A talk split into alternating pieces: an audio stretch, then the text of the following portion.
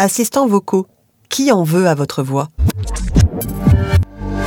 Vous écoutez Décode, le podcast qui s'interroge sur les enjeux technologiques et sociétaux de demain. Je suis Charlotte Defaille, en charge du Newbies de la stratégie chez Abilways Digital, la start-up du groupe Abilways. Alors demain, les machines travailleront-elles à votre place? Votre meilleur ami sera-t-il un robot? Y aura-t-il encore des pilotes dans les avions? Attachez votre ceinture pour un départ vers le futur. Le premier assistant vocal, Audrey, est né au Bell Laboratories en 1952. Il était capable de reconnaître les chiffres de 0 à 9 afin de faciliter la commutation téléphonique. Aujourd'hui, il vous est sûrement déjà arrivé ou vous avez surpris votre voisin en train de poser une question à son smartphone pour connaître la météo, rechercher une information sur Internet. On parle de Siri, Cortana, Google Home ou Alexa. Une révolution qui s'annonce donc dans les relations interpersonnelles. Et pour cause, l'humain parle bien plus vite qu'il ne tape sur un écran. Et les assistants vocaux ont bien d'autres tours dans leur sac. Tel un majordome digital à votre service, il vous donne des informations, répond à vos questions, exécute vos ordres. Allumer la télé, éteindre les lumières, monter le chauffage. Avec la domotique, il suffit simplement de donner une consigne oralement à votre maison. Pourtant, de nombreuses questions entourent ces technologies de reconnaissance vocale. Respect de la vie privée, récupération de la data, espionnage, etc jusqu'au rôle même au sein de la famille. Tout le monde n'est pas encore prêt à faire des confidences à son assistant vocal, même si, d'après le spécialiste de la communication Clifford Nass, le cerveau humain fait rarement la différence entre le fait de parler à une machine et à une personne. Alors, faudra-t-il devenir muet pour protéger son quotidien? Pour mieux comprendre ce dont il est question, nous sommes partis à votre rencontre. Première question, quels sont les risques? Les conversations entre humains et machines sont soigneusement conservées. Sauf que les assistants vocaux sont vulnérables. Sans surprise, le piratage est donc la menace la plus importante qui pèse sur les utilisateurs d'assistants vocaux. En août 2018, un groupe de hackers s'est livré à une glaçante démonstration au cours du DEFCON, la plus grande conférence de hacking au monde. Ils sont parvenus à pirater l'enceinte connectée d'Amazon en direct, la transformant en diabolique dispositif d'espionnage. Et avec plus d'un milliard d'assistants vocaux déjà en service dans le monde, ce ne sont pas les opportunités de piratage qui manquent. Et vous, qu'en pensez-vous? Utilisez-vous un assistant vocal au travail, à la maison? J'ai des potes qui ont Alexa et je trouve ça marrant euh, pour mettre de la musique. Typiquement, c'est pas mal de pouvoir faire ça en commande vocale, mais sinon, en dehors de ça, euh, à part avoir euh, tout un système connecté, genre dans sa maison et tout, au niveau domotique, je trouve pas ça très utile. Un peu gadget.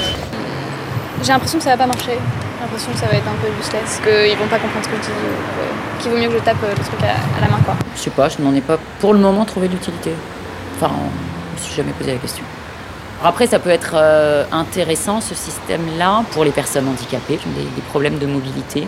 C'est vrai que j'utilise euh, assez peu souvent les assistants vocaux, que ce soit sur mon téléphone ou euh, des assistants ménagers, on va dire. Ça m'arrive typiquement, par exemple, quand je suis en voiture et que je cherche une adresse, trouve ça très utile de pouvoir demander à mon téléphone de mettre le guidage vers une adresse spécifique.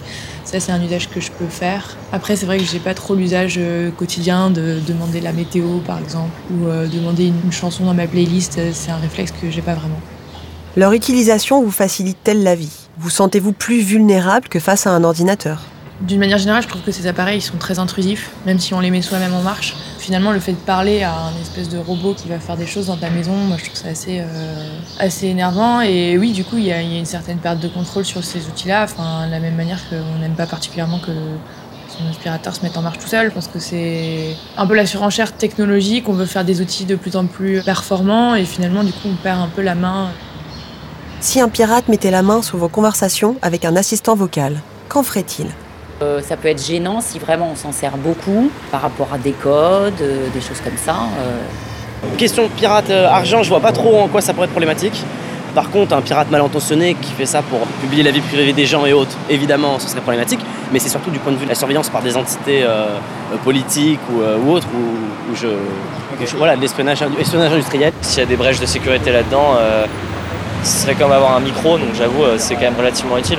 Après, on a un peu déjà ça sur les ordinateurs portables, parce qu'il y a aussi des micros de base sur un ordinateur portable, il n'y a pas juste la webcam, donc euh, c'est juste que peut-être qu'elle est plus présente et que c'est plus performant, mais d'un autre côté, je me dis, vu que c'est plus limité au niveau du nombre de compagnies qui font ça, on peut espérer que ce soit plus compliqué et plus sécurisé que les 150 000 marques de laptops qui existent, euh, et surtout l'utilisation qui en est faite qui est moins sécurisée par les gens.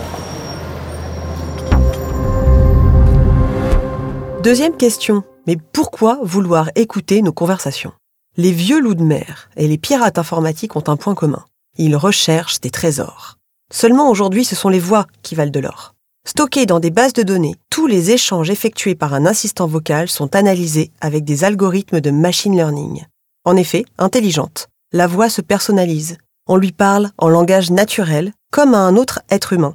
Elle enregistre et apprend au fur et à mesure. Par sa capacité à soutenir une conversation, l'enceinte devient peu à peu un membre de la famille, ce qui signifie qu'on lui fait confiance. Et parmi le flot d'informations, on peut aussi retrouver des données sensibles, comme un numéro de sécurité sociale, des noms, des adresses. Actuellement, 16% des foyers aux États-Unis sont équipés d'enceintes connectées, soit 39 millions d'Américains, un chiffre qui devrait s'élever à 75% en 2020. Et vous, vous en pensez quoi? Avez-vous vraiment le contrôle sur vos objets connectés? J'utilise pas Siri et avant que je réinitialise mon iPhone, il s'activait tout seul au moins une fois par heure. Mon téléphone, euh, sans faire gaffe, il peut faire une mise à jour tout seul sans que je l'ai demandé à 3h du mat. Donc à partir de là, euh, je me doute bien que mon contrôle là-dessus, il est assez limité. Quel serait l'intérêt d'espionner via nos objets connectés? J'imagine qu'on peut sûrement écouter ce que je raconte euh, à longueur de journée, mais je pense que c'est absolument inintéressant, donc ça ne dérange pas. J'estime qu'à partir du moment où on a un objet qui est extérieur à nous, qu'on n'a pas créé, euh, c'est normal qu'on ne puisse pas tout contrôler et qu'on ne peut pas s'étonner qu'après ça fasse des choses à l'encontre de notre vie privée. J'imagine que si on peut espionner des réunions dans des grandes entreprises via le Bluetooth de leur micro, ça peut être un peu gênant. Après, dans mon quotidien, je pense que c'est pas quelque chose qui me fait particulièrement peur. Troisième question. Quels sont les usages et les pratiques? Le succès de l'enceinte connectée s'explique par son accessibilité. Un prix bas, mais surtout aucune compétence nécessaire. L'usage est intuitif et libère nos mains. La voix, c'est la possibilité d'utiliser ses mains pour autre chose. Dans un monde de plus en plus conduit par le multitasking, cette capacité à faire plusieurs choses en simultané, on comprend pourquoi les géants du digital misent sur ces innovations. Au-delà des ordres, la voix peut aussi aider à lutter contre l'exclusion et la solitude, notamment des personnes âgées. Accenture Interactive a ainsi développé une appli Google Home capable de recueillir les récits de vie des seniors. Les informations sont conservées localement, évitant les risques de piratage. Et vous, qu'en pensez-vous? Pour quelles utilisations parlez-vous à votre smartphone? Les applis pour lesquelles j'utilise la voix, je pense que c'est principalement des applis de communication type euh, WhatsApp, Telegram, euh, Viber pour appeler les gens. Pour une, c'est Duolingo, c'est une application de langue que je fais tous les jours. Et là, j'enregistre la voix, je, dis des trucs. WhatsApp, je fais que des messages vocaux. J'adore ça, je fais que ça. je déteste écrire. À votre avis, à quoi pourraient servir les données que les assistants vocaux enregistrent Je pense que le, but principal de tout ça, c'est plus de connaître euh, la façon dont les gens euh, agissent et ce qu'ils font de leur vie. Après, je pense que parler d'espionnage, pour moi, c'est un peu fort. Je pense qu'il n'y a pas grand intérêt à espionner euh, monsieur ou madame tout le monde. Par contre, il y a une réalité, c'est un peu de l'espionnage volontaire auquel on se soumet tous les jours. Quand on utilise notre téléphone pour une application santé et que Apple sait exactement combien de pas on fait par jour, à quelle heure on se lève, à quelle heure on se couche, quel est le rythme de notre sommeil, euh, notre respiration, etc.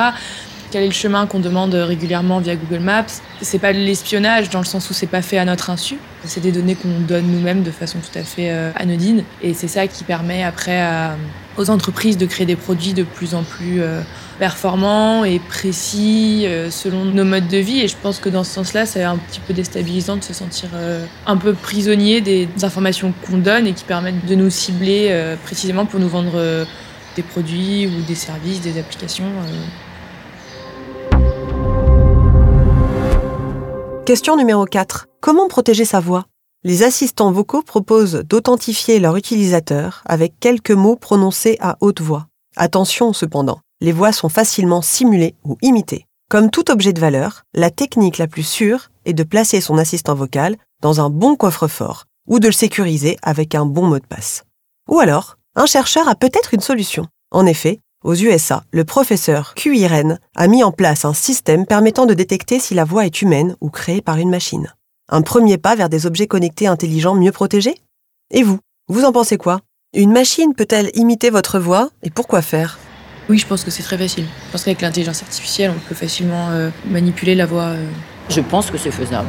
Je pense qu'une machine est tout à fait capable de pouvoir réinterpréter la voix de quelqu'un plus pour du piratage ou Des choses comme ça, euh, quelqu'un, euh, faire croire que quelqu'un est encore vivant alors qu'il est décédé. Simuler un appel, euh, si on arrive à parfaitement imiter la voix d'une personne, sachant qu'on peut déjà euh, faire croire qu'on appelle avec le numéro de quelqu'un d'autre. Donc si en plus on imite la voix, bon bah on peut parler à n'importe qui en se faisant passer pour quelqu'un qui connaît et obtenir, enfin ça m'a l'air très problématique. ouais. À l'image des empreintes digitales, peut-on utiliser des empreintes vocales pour sécuriser nos appareils?